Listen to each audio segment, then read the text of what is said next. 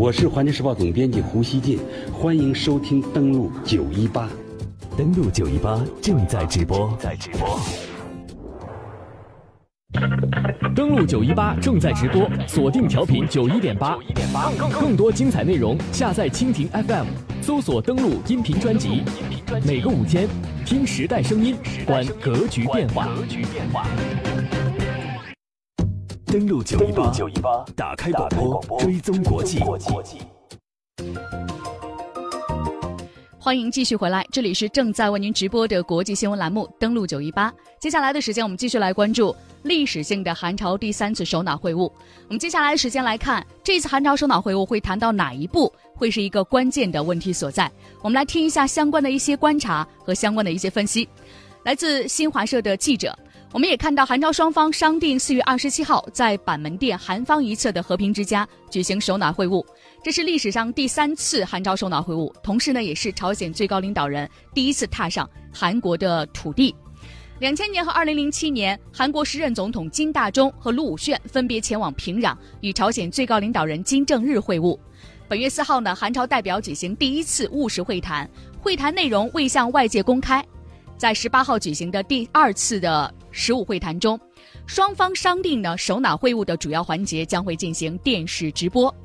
朝鲜和韩国之间的首脑热线电话二十号开通，双方先前是这样商定的：双方领导人在会晤前会通话，但是按照青瓦台官员的最新说法，这一次通话主要是一种象征，鉴于双方领导人将面对面讨论具有挑战性的话题，会晤前通话显得不再必要。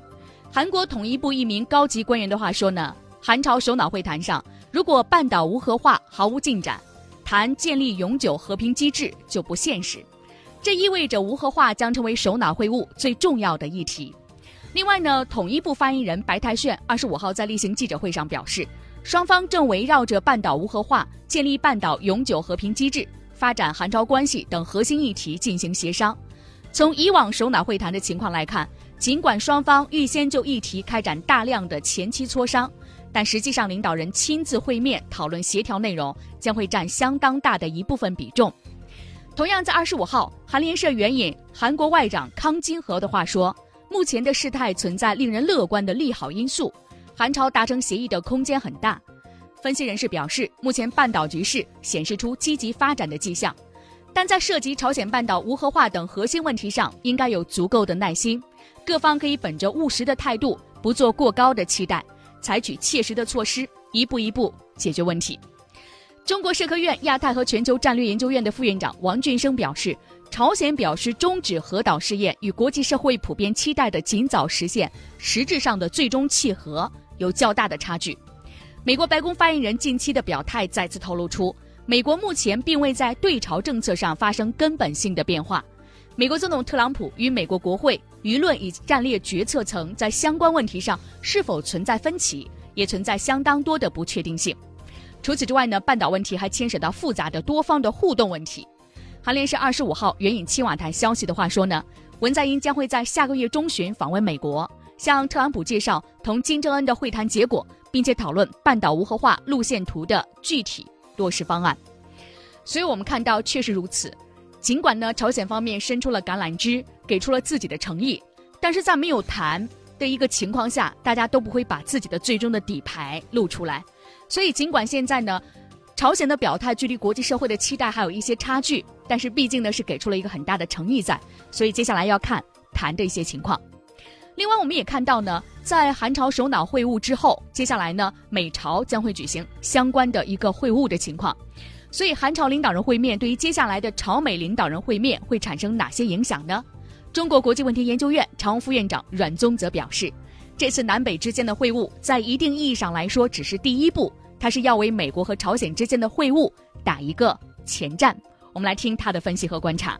朝鲜和韩国之间，它这个会晤确实很重要，因为它第一次登场，而且这个开头对后续的行动都非常具有重要的影响。但是呢，它在很多问题上，重大的问题上，它其实并没有最终的决策权，因为这还涉及到包括和美国，甚至中国也是一个当事方。所以呢，我觉得他这次这个会晤呢，确实他能够跟接下来的这个美朝会晤创造一个更好的一个环境。就这一次南北之间的会晤。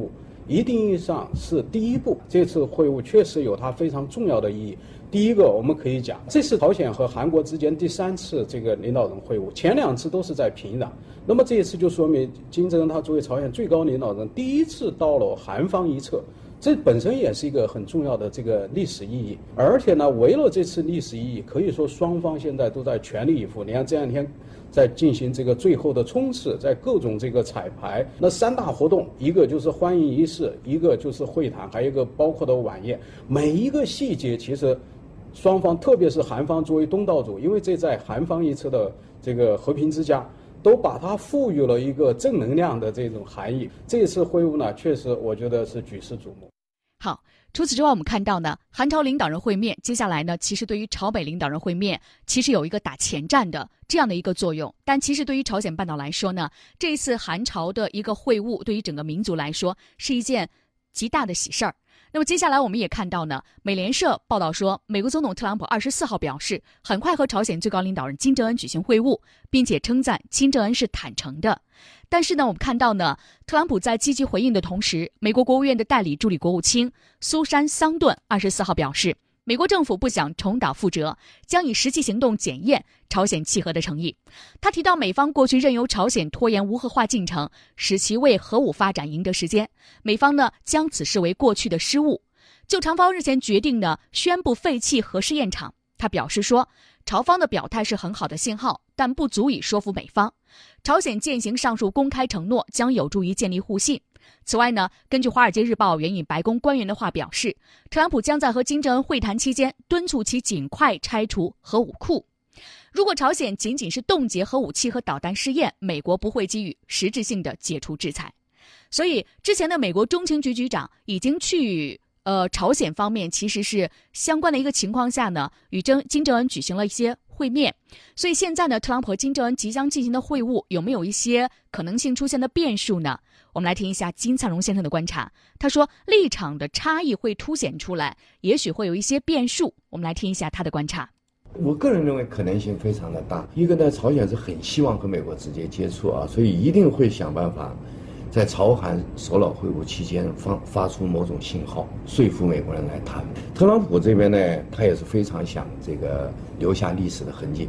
大家知道这是一个非常规总统嘛，用人呐、行为啊都是非常规的，所以他个人很渴望这个机会，所以他整个安排啊都是非常规的。就除非发生什么很大的意外，就两个主角啊现在特愿意见面，就是前期的接触啊。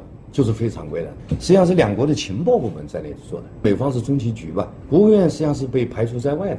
这个问题上呢国家利益把握是比较准确的，但是现在被排除在外了。我个人估计啊，一旦正式开始谈了啊，国务院还是会回来，回来以后呢，这个立场的差异还是会凸显出来的。从朝鲜方面来看，暂停核试验的表态呢非常积极，但是特朗普的回应前后有一个很大的区别。在得知朝鲜暂停核试验之后，特朗普表态说朝鲜这个举动有很大进步。一天之后，他又回应说朝核问题还有很长的路要走。两天的表态前后不同，引起各方关注。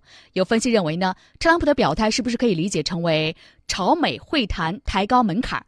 特朗普到底有没有跟朝鲜和谈的诚意呢？